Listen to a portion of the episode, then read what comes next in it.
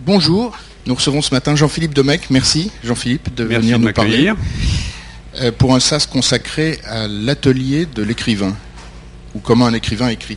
Donc Jean-Philippe Domecq est à la fois romancier, essayiste, euh, plusieurs romans que vous trouverez euh, très facilement dans toutes les bonnes librairies, Antichambre, Sept rues, euh, L'ombre de la peau, et puis beaucoup d'essais sur l'art contemporain, sur, sur euh, l'esthétique en général et, et- et parfois sur la politique.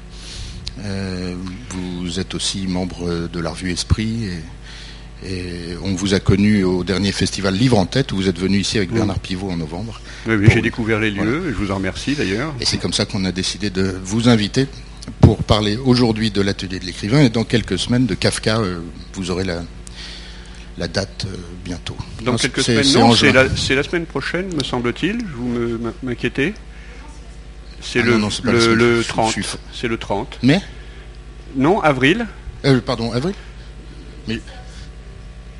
Bon, euh, on va faire une petite mise au point et, tout à l'heure. Par ailleurs, il y a, il y a un Oui, souci oui, technique que je vais essayer de ré- résoudre puisqu'on a un problème de plugin. Et comme on veut vous montrer des choses, pendant que Jean-Philippe parle, euh, je vais essayer de brancher ma machine. Je vous, donne la parole, Jean-Philippe, et merci. Merci. Merci de votre présence et merci de votre accueil. Euh, pour revenir tout de suite sur l'exposé de la semaine prochaine, il est en, en cohérence, on l'a conçu en, en cohérence avec euh, celui-ci, c'est-à-dire qu'aujourd'hui, on va prendre un échantillon, un exemple. L'échantillon, c'est moi, mais après tout, on l'est tous. hein, apprenti être humain avant d'être écrivain. Euh, et donc, un échantillon pour voir, pour essayer de rendre compte de comment ça se passe quand on écrit, comment ça se passe dans la tête euh, de celle ou celui qui écrit. Euh, certes avec les limites de l'exemple, c'est-à-dire ce que je vais vous proposer, mais enfin, mutatis mutandis, vous pouvez à partir de là envisager ce que c'est que l'atelier de la création pour euh, d'autres écrivains ou pour d'autres créations, évidemment, euh, qui vous concernent euh, au plus haut point. Et la semaine prochaine, dans six jours, euh, ce sera cette fois le problème pris, euh, de l'autre côté. Euh, on a revu aujourd'hui l'alpha, c'est-à-dire la naissance d'un, message et ensuite sa réception, euh, puisque je vais interroger, à partir de- d'études que j'avais faites, notamment sur le testament de Kafka, je vais interroger euh, ce mythe ou cette réalité, ce sera à vous d'y réfléchir et de donner votre avis, ce mythe ou cette réalité de la postérité artistique, de la postérité littéraire, que j'intitule À quoi bon laisser quelque chose? Nous avons tous, euh, j'annonce le- l'exposé de la semaine prochaine, nous avons tous en tête ce, mythe. Le son passe bien, ça va? Nous avons tous en, tête euh, cet espoir euh, que l'œuvre survive. Nous nous disons, euh, oui, bien tel peintre meurt inconnu, mais il sera connu après sa mort. Il y a le mythe de Van Gogh qui a été euh, un exemple poussé à l'extrême par rapport à ça, ou alors en littérature, Rimbaud qui euh, abandonne définitivement l'écriture à l'âge de 21 ans et non pas 20 ans comme on dit. Mais enfin, ça fait quand même très jeune.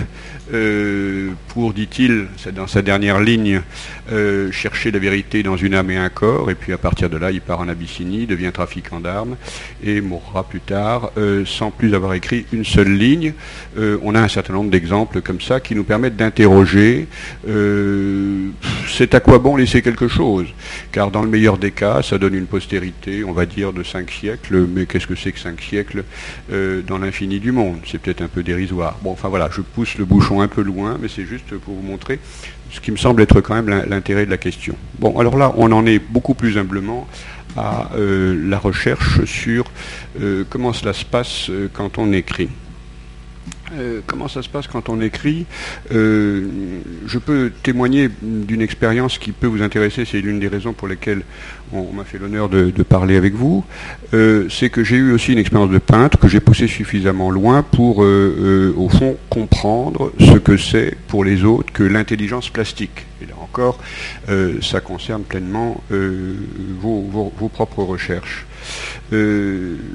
Le paradoxe, c'est que quand on pratique euh, euh, les arts plastiques et l'écriture, on se rend compte véritablement que les mots, qui a priori ont l'air plus abstraits que les, supports de, euh, l'image, le, les, moyens, le, médium de, l'image, euh, eh bien, euh, apparemment c'est plus abstrait, ce ne sont que des signes, et en réalité c'est extrêmement concret. c'est ce que je vais vous montrer. concret dans les multiples dimensions des mots, c'est-à-dire ce que cela dit, c'est-à-dire ce que cela montre, et c'est-à-dire ce que cela fait entendre. Quand nous écrivons, euh, nous sommes à la source de, ces trois, j'allais dire vecteurs, de ces trois données de partition. Euh, mais ça ne se conquiert pas du jour au lendemain. Euh, si nous avons le temps d'ailleurs, je vous ai amené un livre antérieur aux deux dont je vais vous euh, parler pour vous montrer, pour faire des travaux pratiques au fond euh, avec vous. et je vous montrerai comment j'ai eu le sentiment d'accéder à mon écriture euh, il ne s'agit pas de discuter de savoir si elle vaut quelque chose ou pas, je n'en suis sûrement pas le meilleur juge, euh, mais euh, ce sentiment que j'ai eu d'atteindre une écriture où je rentrais seul, voilà, seul dans ce que je connaissais par rapport à ce qui avait été écrit auparavant. Et d'ailleurs, si nous pouvons, je vous donnerai des exemples d'influence qui n'ont pas, qui se retrouvent pas dans mon écriture, mais qui ont été décisives dans ma, euh, comment vous dire, dans mon, dans ma, passion de la littérature, dans mon amour de la littérature. Euh, si nous le pouvons, sinon je vous les résumerai, euh, vous verrez. Alors, qu'est-ce que c'est que rejoindre, qu'est-ce que c'est que ce sentiment de rejoindre son écriture? D'après la philosophie bouddhiste, nous avons tous un souffle qui euh, procède d'un souffle originel, Aum, A-U-M, qui a donné d'ailleurs euh, lieu euh, au dernier grand morceau musical de John Coltrane que j'espère vous faire passer tout à l'heure, non pas dans la version Aum, mais dans la version Olé. C'est-à-dire que le monde serait né d'un grand souffle universel, Om. À partir de là, la création serait venue. Après tout, ça vaut bien au commencement était le verbe, ou euh, fiat lux, la lumière. Euh, peu importe les mythes ou leur réalité, ce qui compte, c'est ce, que euh, ce que cela désigne, ce que cela symbolise. Et en ce qui nous concerne, on peut dire ça de manière, cela de manière assez précise, en tout cas nous le vivons dans l'écriture, que nous avons chacun un souffle qui nous est spécifique qui nous est caractéristique, euh, qui est aussi, euh, au fond, euh, singulier que notre, empreinte, que notre empreinte digitale. Et c'est ma manière de vous expliquer pourquoi je vous dis qu'à un moment, assez tard, il hein, ne faut pas croire que ça se trouve sous le sabot d'un cheval, si l'on peut dire, ou alors il faudrait que le cheval fasse de belles étincelles, ce qui n'est pas toujours exclu. Toujours est-il que cette sensation que nous trouvons notre souffle, originel, à partir duquel, qui nous est spécifique, et à partir duquel euh, il y a aussi bien le battement du sang dans la rétine euh, que le, type d'écoute que nous avons, écoute au pluriel, et euh, à partir duquel nous, émettons nos messages, que ce soit dans l'ordre de la réflexion, comme je le fais en ce moment, je réfléchis, j'essaye d'être clair au niveau rationnel, que ce soit dans l'ordre de la description, si je propose une description, vous vous en verrez, que ce soit dans l'ordre de, l'affect, des sentiments, euh, et y compris de la, euh, euh, du vertige métaphysique, comme je tâcherai de, vous le montrer dans, ces livres qui font partie d'une série consacrée à cela. Autrement dit, quel que soit le discours que nous émettons, il y a un moment où si on est arrivé assez profond en soi, si on s'entend, hein, sans s'écouter, si on s'entend, on rejoint ce souffle-là qui nous caractérise et on a le sentiment, on a un sentiment, euh, alors là il faut être très, très positif, de façon qui vous paraîtra peut-être naïve de ma part, mais on a un sentiment formidable, on a un sentiment de pouvoir tout dire de pouvoir tout dire. Alors après, je ne préjuge pas de ce que l'on dit, vous en jugerez, hein, euh, ni de la qualité, ni de sa, son importance, mais euh, on est quand même seul à pouvoir le dire il y a cette sensation aussi, pour le dire d'une manière, euh, avec une autre comparaison à laquelle je suis très attaché, cette euh, sensation que nous avons trouvé un, notre, notre, cerveau est comme un, point laser qui se balade dans l'espace, comme ça. Et on a trouvé un éclairage latéral qui permet de révéler le grain du mur. C'est-à-dire notre façon à nous de voir le réel. Donc on va révéler parce que si on met le laser en face, c'est bien le grain du mur, on ne le verra pas. Donc euh, voilà, on a ce biais individuel. Hein. Et le grand mystère de la création, c'est qu'il faut décidément toujours en passer par une singularité individuelle pour, pour dire l'universel. J'ai l'impression qu'il y a des sautes de son, c'est que je m'éloigne et je me rapproche, mais est-ce que pour vous ça va? Ça va très bien? Bon. Alors, est-ce qu'au niveau technique, c'est... Ça, ça c'est la bonne nouvelle, oui. Bon, ben voilà. Alors, euh, par, par quoi on commence? Parce que j'ai, voilà, je, voulais vous montrer, bon, Coltrane, on verra le après. Euh, voilà, on peut commencer par ça. Alors attendez, on va, être, je vais vous donner un court extrait d'un film de Samuel Beckett. L'écriture de Beckett m'avait marqué, bien sûr, comme elle a marqué beaucoup de gens. Mais euh, là, j'ai un document euh, assez, assez assez original à vous, à vous montrer, qui m'a marqué, vous verrez d'ailleurs quand je vais vous lire mon premier extrait de livre, euh, que j'ai vu il y a fort longtemps, et ça fait donc très longtemps que je ne l'ai pas vu, donc merci euh, Lucas de l'avoir retrouvé, parce que, comme je vous l'avais dit, euh, je ne l'ai pas vu depuis, depuis l'âge de 20 ans. c'est un film de, de Beckett avec Buster Keaton, Buster Keaton très âgé. Alors on va pas vous montrer tout parce que le film fait 12 minutes, on va vous montrer un petit peu le début. Euh, on voit donc euh, Keaton dans une silhouette comme ça, euh, noire, sombre, dans un manteau, dans une attitude assez paranoïaque, assez traquée, qui me plaît bien. Et ensuite il va rentrer dans un, dans un immeuble, et ensuite il va rentrer dans une chambre. Et bon, là on n'ira pas jusqu'au bout par rapport à la chambre, mais il va passer son temps à occulter toutes les issues, fenêtres, miroirs, puis d'un coup il voit un chat donc il va falloir sortir le chat, mais en fait c'est une chatte, il y a des chatons, il va sortir. Et c'est une obsession de l'enfermement. Et le thème de l'enfermement est, très important dans, dans, mes, dans, mes, dans mes livres. Et euh, par exemple ce roman dont je vous euh, lirai peut-être un extrait si on a le temps, où j'ai eu la sensation de décrire, euh, enfin de trouver mon, souffle, comme je vous l'ai dit, eh bien c'est un roman où je suis très fier d'avoir mis 100 pages à sortir de la chambre. bon, alors finalement, ce genre d'influence, euh, on les retrouve, diffuse, etc. Euh, donc, euh, sans m'en rendre compte, j'ai été très marqué par cette vision de l'intériorité, où effectivement l'espace extérieur n'est qu'une une image de l'espace intérieur, se situer à la crête. Alors, je vais vous lire maintenant, pour passer aux travaux pratiques, un premier extrait d'un de, mes, de mes romans. Euh, il s'agit de, cette nouvelle série. Attendez, ça se décale selon que je me rapproche ou pas, mais ça va pour vous? C'est pas. C'est-à-dire si je me mets comme ça, vous entendez? Oui, sauf qu'il y a des fois où vous m'entendez trop fort. Je ne voudrais pas que ça sature. Euh, bien. Alors, euh, oui, euh, il s'agit d'une. au fond, il y a deux cycles romanesques. On n'est pas là pour parler de mes livres, juste pour que vous y voyez clair.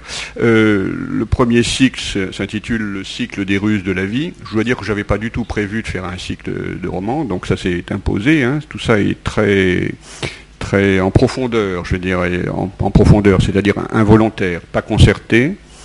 Et euh, ensuite, une nouvelle série qui, elle aussi, s'est imposée, euh, dont le premier roman, euh, bien sûr, chaque roman se lit indépendamment l'un de l'autre, s'intitule Cette rue, dont je vais vous lire un, extrait. Et puis le deuxième, Le jour où le ciel s'en va.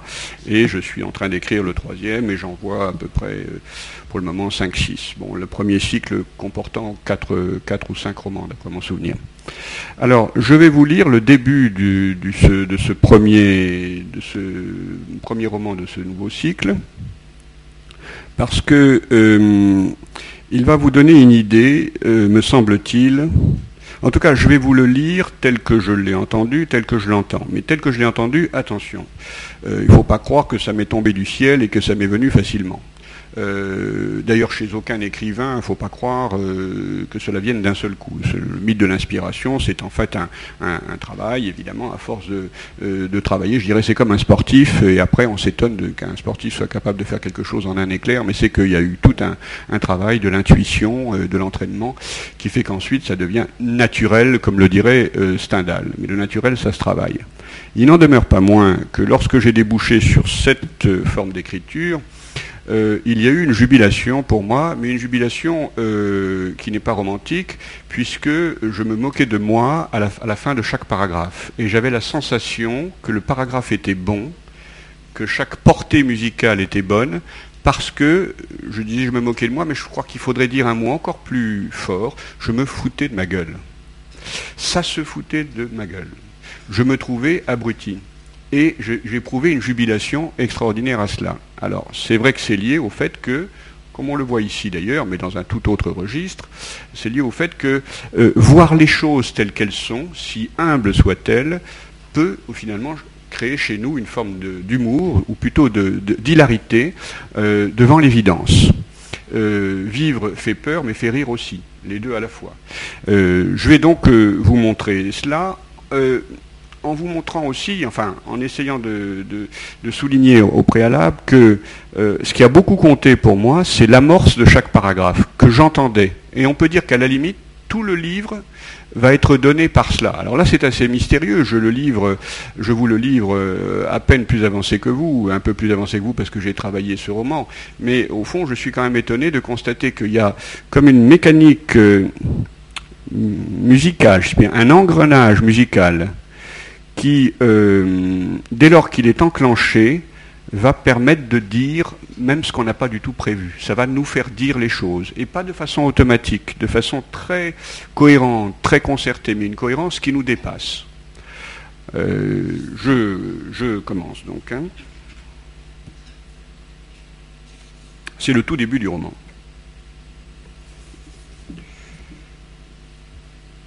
Ce que le récit dit au début, c'est qu'il y avait ce couple de vieux dans la rue, toujours, quand on y passait.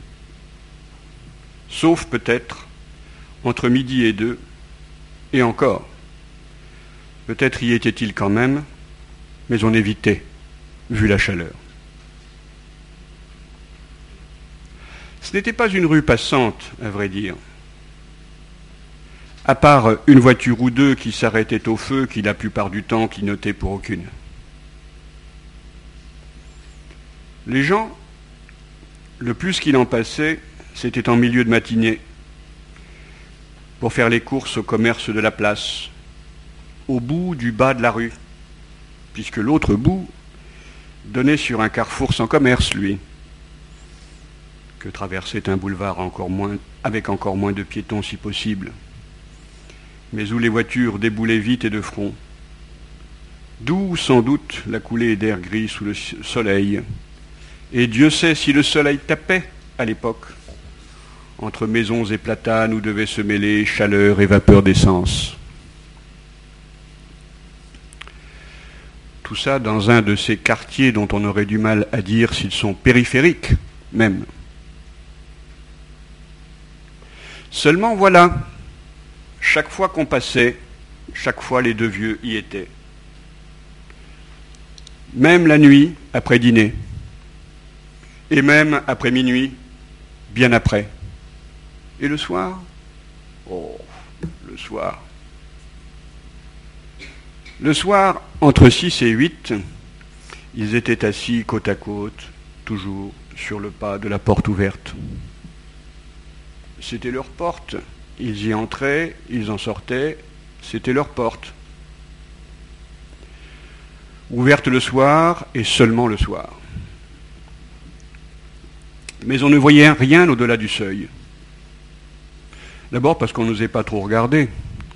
Les deux vieux assis devant, ne demandant qu'à commenter ce qui se passait, c'est-à-dire pourquoi on passait. Alors on passait. De toute façon, il faisait trop sombre par cette porte. C'est tout. Par la fenêtre attenante, en revanche, fenêtre ouverte comme la porte uniquement pour la séance sur, chaise, on n'en devinait guère plus que par la porte, mais si discret fut le coup d'œil, c'était curieux cette lumière mouvante et flashée de ce qui ne pouvait être qu'une télé allumée. Car si écran allumé c'était, et ça l'était, il n'éclairait pas le moindre angle de buffet, pas la moindre étagère, la moindre cruche jaune et bleue publicitaire, le moindre papier peint pendouillant du moindre mur. Allumé pas pour éclairer la pièce, la télé donc. Mais pas pour eux non plus, puisqu'ils étaient dehors. Encore que. Peut-être ils écoutaient le son. Seulement voilà, on n'entendait rien, même en passant le moins loin possible d'eux. Pas sur leur trottoir, attention. Sinon c'était commentaire garanti de leur part et salutations bredouillées en retour, vu qu'on ne comprenait rien à ce qu'ils proféraient, qui n'avaient pas l'air méchants, cela étant, même s'ils jappaient et aboyaient plutôt, entre parenthèses, les jappements c'était elle, les aboiements c'était lui, fin de parenthèse, comme le cabot bas sur pattes qu'ils auraient pu avoir et dont la petite langue aurait pointé toujours du poil griffon tant il faisait chaud cet été-là, même le soir, même la nuit, c'eût été d'un typique. Trop. La vieille ne tenait donc pas de chien en laisse sous la chaise ou au bras qui tenait le cabas quand ils allaient aux courses. L'autre bras étant réservé à l'époux qui, lui, ne, tenait jamais rien, jamais, à quelques moments qu'on les vit traînant, chaussons ou s'immobilisant pour voir, voir ce qui se passe, ou assis sur leur chaise le soir. Ah, voir assis ce qui se passe. Et donc, quand ils étaient assis le soir avec la télé allumée derrière, on n'entendait rien. Même en faisant le coup de passer pas loin sur la chaussée tandis qu'aucune voiture ne passait. Or, on ne peut pas dire que les moments où aucune voiture ni personne ne passait manquaient dans cette rue on aurait, on aurait donc pu entendre, s'il y avait eu à entendre. Seulement voilà, son ou pas, leur télé n'était peut-être pas allumée pour rien. Pas pour eux, mais pour le passant, pour le spectacle. Ils ont bien le droit. Ça valait le coup d'œil lorsqu'on le jetait dans leur direction, d'en face exactement. La lueur de télé avait l'air de n'être là que pour la gueule qui ne la regardait pas. Il faut dire, c'était quelque chose, cette face de vieux qui grimaçait son, sourire, son rire à force de ravaler les lèvres sur l'absence de denture qui était patente rien qu'à l'aboiement qu'il poussait à qui passait. Et ce bonjour à la gutturale, il l'appuyait d'un jovial salut de bras noueux, toujours, tanné, toujours, maigre comme tout le corps sec comme un cep vêtu à l'épouvantail, le pantalon bleu de travail tenu par une ceinture trop longue sur l'absence de ventre, et encore tenu retenu plutôt le pantalon, suspendu à la bande de cuir qui pendait jusqu'à la braguette, généralement pas fermée ou à moitié. Ici, la vue se brouillait, car si l'épouse était assez bien mise à ses heures, un mardi aussi bien on pouvait la voir en coquette robe à fleurs proprette, avec par là-dessus l'éternel paletot de grosse laine au moins aussi chaud que le soleil, entre parenthèses, on n'en transpirait rien qu'à voir. Cela dit, lui aussi avec sa casquette en permanence, parce qu'il y a ça aussi, fin de parenthèse. Si l'épouse donc, L'époux, en revanche, on avait nulle envie de remarquer sa vêture. Il avait suffi d'une fois de deviner le tricot de corps plus que grisâtre, débordant qui est de l'indécidable liquette qui souvent pendouillait du bleu comme papier peint supposé au mur d'une pièce télé. Bref, aucune envie d'insister. Quand on passe dans une rue pareille, on passe. Seulement voilà, quand on passait à l'heure de la séance sur chaise, au crépuscule autant dire, les oiseaux y allaient de leur cran huit nerveux et rasants. Et ça, dans une rue à sens unique en plus. Bien, j'arrête là l'extrait. Rassurez-vous, euh, il se passera des choses plus croustillantes dans euh, le roman. Je vous ai donné cet extrait d'abord parce qu'il est l'amorce d'un roman, et comme je vous l'ai dit auparavant, euh, j'ai eu le sentiment que quand j'ai débouché dans cette partition intérieure, tout allait être dit. C'est la partition qui allait dérouler les choses. La deuxième chose, c'est que vous avez vu, et je vous l'ai montré par ma, par ma lecture, comment ça s'est passé dans ma tête, c'est-à-dire que là on est vraiment dans l'atelier d'écriture, la sensation de la manivelle. Hein, les amorces de paragraphes, euh, lancer la partition et je vous prie de croire que quand je vous ai lu les choses en continuité, euh, c'était des phrases entières, n'est-ce pas, avec virgule. Euh, la construction est tout à fait claire, il y a de ponctuation, je ne fais pas de recherche formaliste de cet ordre-là, mais la phrase obéit véritablement à un souffle, ce souffle dont je vous parlais au départ qui, dans mon cas, si on a le temps, on verra avec ce roman premier où j'avais la sensation d'avoir trouvé le souffle, dans mon cas, est un souffle difficile, mais qui finit par, qui me donne la sensation de finir par y arriver. C'est-à-dire, il est entrecoupé, c'est un souffle essoufflé, mais qui, à l'intérieur de la phrase, finit par arriver à dire ce qu'il essaye de dire de façon hésitante, et euh, qui trouve son point de fermeté juste à la fin. C'est pourquoi j'aimerais essayer tout à l'heure de vous faire entendre euh, Coltrane, au moins dans, la, dans le passage final de Olé, où il y a euh, cette, sensation, cette, sonorité particulièrement gutturale, c'est un mot que j'ai employé dans l'extrait que je vous ai lu, euh, du saxo qui essaye, qui essaye de bramer hein, euh, son, désir mélancolique et qui essaye, essaye, et à force d'essayer, il y arrive, et il y arrive même avec une grande force, à la, mesure même de la faiblesse initiale. Euh, voilà les analogies que j'établis avec d'autres arts. On pourrait peut-être, si c'est possible, Lucas, maintenant, faire entendre très très brièvement une autre, je vais la présenter rapidement, cette voix. Euh, là aussi, j'avais 20 ans à l'université, un, professeur de littérature américaine nous balance littéralement comme ça, après nous avoir juste prévenu euh, de ce que c'était, l'enregistrement euh, de, William Faulkner en train de lire son roman, peut-être son meilleur roman, Light in August, Lumière d'août, et je crois véritablement que ça m'a beaucoup marqué. Euh, bien sûr, ça ne se retrouve pas dans mon écriture directement parce que j'essaye de faire autre chose que Faulkner. Il l'a très bien fait, c'est pas la peine de marcher sur ses brisés. Mais euh, cette voix gutturale, à la Bob Dylan en plus, bon, ça faisait partie de, mon corpus musical, hein, cette voix texane. Euh, on va peut-être pouvoir le faire entendre, mais peu, parce qu'en fait, il lit de façon très rapide, trop rapide d'ailleurs.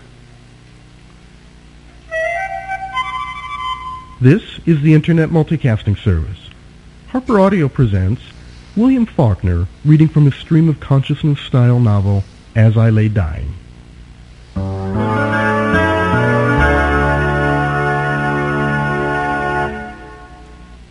Paul stands beside the bed. From behind his leg, Baldwin peers, with his round head and his eyes round, and his mouth beginning to open. She looks at Paul. All her failing life appears to drain into her eyes, urgent, irremediable. It's Jewel she wants, Jewel says. Why, Addie, Paul says, him and Doll went to make one more load. They thought there was time, that you would wait for them, and that three dollars and all, he stoops, laying his hand on hers. For a while yet she looks at him without reproach, without anything at all, as if her eyes alone to listen to the irrevocable cessation of his voice. Then she raises herself, who has not moved in ten days. Dewdell leans down, trying to press her back. Ma, she says, Ma, she is looking out the window at Cash stooping steadily at the board in the fading light, laboring on toward darkness into it, as though the stroking of the saw illumined its own motion, bored and saw engendered. You Cash, she shouts, her voice harsh, strong and unimpaired. You Cash. He looks up at the gaunt face framed by the window in the twilight. It is a composite picture of all time since he was a child. He drops the saw and lifts the board for her to Voilà, c'est l'arrivée de Lina Grove dans l'espace, etc., un espace aride et tout. Bon, euh, la femme enceinte sur sa calèche et tout. Euh, bon, et on va arriver vers la région où il y a la scierie de bois euh, et où il y aura ce grand roman d'un lynchage du personnage principal, Christmas, qui n'est ni noir, ni blanc, ni métis. Hein, on ne sait même pas ce qu'il est. Donc c'est pourquoi il sera d'ailleurs lynché c'est un immense roman. Euh, mais vous avez, je vous l'ai fait entendre juste, on a du mal à saisir, hein, évidemment, parce qu'il va très vite, hein, et puis c'est cette langue. Mais euh, vous avez sûrement remarqué les points d'appui hein, de la voix. Euh, au fond, lui aussi, c'est sa musique, et on sent qu'au fond, il écrit en prenant appui sur un certain nombre de boucles auditives, si je puis dire, et des fondus enchaînés de cet ordre-là.